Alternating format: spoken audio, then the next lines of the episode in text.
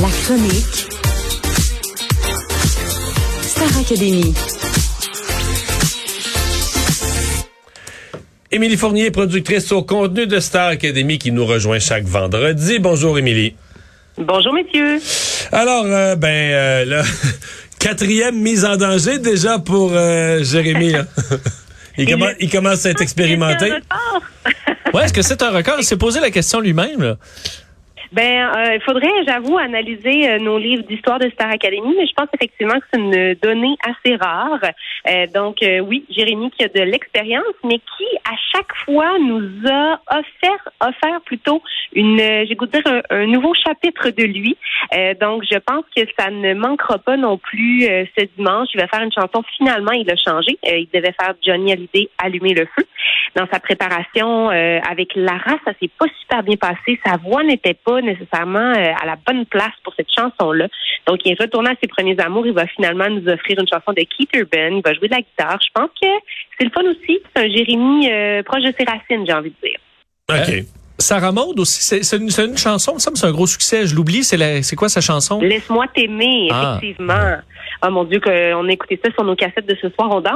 Euh, mais là, justement, on l'a fait en version. Quelle bonne idée de Grégory d'a- d'aller vraiment dans une version gospel de cette chanson-là qui permet à Sarah Maud de se déployer dans toute la splendeur de sa voix. Elle a un thème de voix tellement euh, particulier et magique. Euh, c'était vraiment très, très bon déjà dans sa première répétition ce matin, très tôt euh, au studio Merz.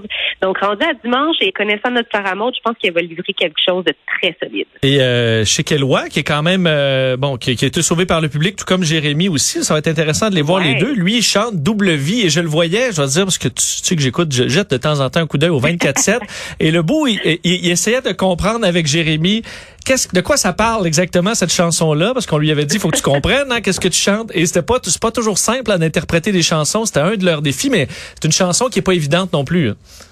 Effectivement, mais je pense qu'il a bien trouvé le sens à ses paroles. Euh, On l'a vu dans sa préparation avec Lara, ça finit un petit peu le point euh, dans les airs. Il a compris que c'est une chanson un peu plus revendicatrice, j'ai goût de dire dans, dans l'énergie, à tout le moins, plus rock aussi. Donc, euh, euh, Éloi qui est capable de, de jouer de la guitare, de mettre le party, on l'a vu avec sa tune de Sale Barbe qu'il a faite à l'audition finale avant que tout euh, le, le- la machine Star Academy parte pour la saison. Euh, donc là, j'ai hâte de voir. Dans ma tête, c'est comme si Éloi avait grandi un peu, puis là, il était dans sa phase plus rock. Je suis vraiment très, curieuse face à cette perfo-là. Il, sait charmer le public. Et comme tu le dis, Vincent, ça va être super intéressant de voir les deux gars en face à face. ici. Euh, ce sera une grosse soirée euh, aussi et on aura notamment euh, Robert Charlebois. Ah, hey, vous dire, vous dire à quel point, personnellement, là, ça, c'est un gros plaisir que je me fais. je peux pas croire que la légende humaine vivante de Robert Charlebois va être sur notre plateau. Un gars qui est tout sauf ordinaire. Euh, on va se permettre de vraiment faire ces grosses chansons. Donc, on va être dans du plaisir mur à mur. Un homme tellement généreux, toujours en forme. Euh, vraiment, ça va être à son image, ce numéro-là. Je pense qu'on va partir la soirée complètement en force.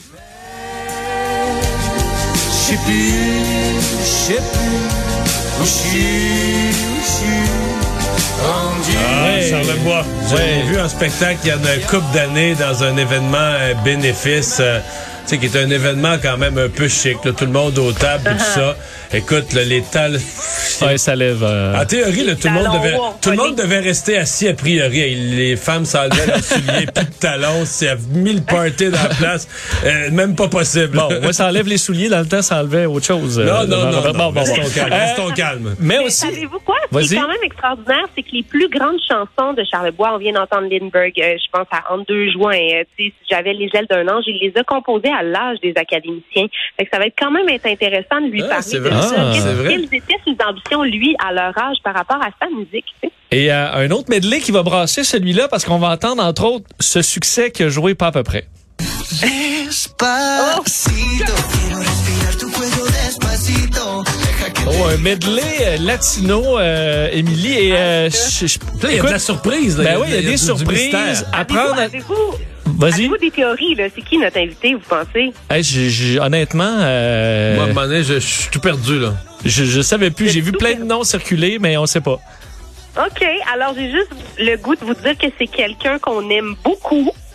Euh, c'est quelqu'un qui sait se déhancher et qui, a la- qui a l'habitude des numéros très colorés à grand déploiement. Alors, euh, ce sera pas une petite surprise, c'est de la gr- c'est de la haute voltige, tout comme l'articulation et la prononciation des paroles de Despacito d'ailleurs. Ben c'est ça parce que ça a été euh, ça a été un autre défi. Le chanter en anglais, c'est déjà un défi pour certains d'articuler bien l'anglais. Ouais. C'est un problème que j'ai. Et là en espagnol, Despacito, ça va vite. Oui, moi, je, je maîtrise toujours pas le cahier de chansons euh, que les candidats ont reçu.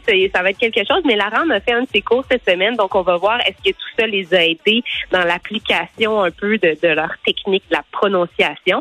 Mais ils ont hâte de faire ce medley-là. Et visuellement, je peux vous dire qu'on se transporte littéralement. On a fait un décor à la digne de la Havane. là. Donc, c'est comme le film Dirty Dancing, le deuxième, Havana Nights. On est vraiment dans ce décor-là. Ça va être magnifique. Une vieille voiture sur scène. Euh, donc, euh, ça va être super à ne pas manquer. Puis, je le répète, il y a un gros, gros, gros invité surprise qui débarque dans ce numéro-là. Ben là, euh, c'est une vedette internationale. Euh, on fait pas les choses à moitié, nous autres. là. C'est vrai. C'est ça. C'est pas une Et- Iglesias. ah, faut pas le dire, les pas le paris dire. sont ouverts. Les, Les paris sont ouverts. Il y en a un que Oh, le, non, non. le nom, euh, Émilie, moi, je, je le connaissais pas. Puis dès qu'on a commencé à jouer ses tunes euh, en extrait, ben j'ai dit ben oui, on le L'as connaît, ça a joué énormément. Dean Lewis. Ah, c'est ça. Mais c'est exactement ça. Ce gars-là a 6,5 milliards d'écoutes sur son Spotify. Euh, Be Alright, c'est sa grosse, grosse chanson. Je sais pas si on entend un petit On extrait, on en a un extrait. Exact.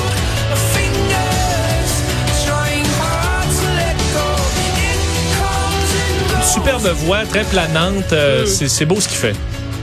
C'est magnifique ce qu'il fait. C'est très euh, personnel comme texte, mais au final, ça devient très universel parce qu'on est dans, euh, on parle de nos émotions. Je disais à la blague tantôt, c'est tellement prenant et poignant ces chansons. J'ai un peu envie d'être en peine d'amour en ce moment pour pouvoir les vivre pleinement. La mise en scène de ce numéro-là va être extraordinaire. Ça va se passer dans- sur l'eau carrément. Alors, euh, je vous donne un scoop euh, euh, à cet effet-là. On, on redouble de euh, d'efforts pour faire une belle petite prouesse technique pour le mettre en valeur. Ce grand chanteur Dean Lewis qui vient d'Australie, c'est un c'est rare aussi les artistes, les artistes pardon australiens qui ont réussi. euh, Tu sais, il y a Kylie Minogue, il y a Sia, mais il y en a pas tant que ça qui ont réussi à avoir un rayonnement à l'international. Dean Lewis fait partie de cette euh, gang-là et on l'a chez nous dimanche. Et en terminant, chaque semaine, quand tu nous parles à cette heure-ci, euh, c'est moment de répétition. Euh, c'est le cas cette semaine? Ça se passe comment? Ça se passe super bien, entre autres aussi parce que euh, on a nos délogés de la saison qui reviennent pour participer à un numéro pour célébrer le lancement de l'album de Star Academy. Donc c'est un peu les retrouvailles, Ah, l'ambiance est oui, vraiment à la fête. Euh, puis aussi, c'est je sais pas la météo, il y a quelque chose, ça se réchauffe, on sent qu'on se dirige vers la fin de la saison. Je pense que les candidats sont aussi très très très énergisés d'avoir rencontré le public cette semaine. Ils se rendent compte de l'impact que Star Academy a dans la, la, la vie des gens à la maison. Puis je pense que ça leur a fait beaucoup de bien. Il y a beaucoup de sourires en studio. On va regarder ça dimanche soir. Merci, Émilie. Merci à vous. À bientôt. Bye bye.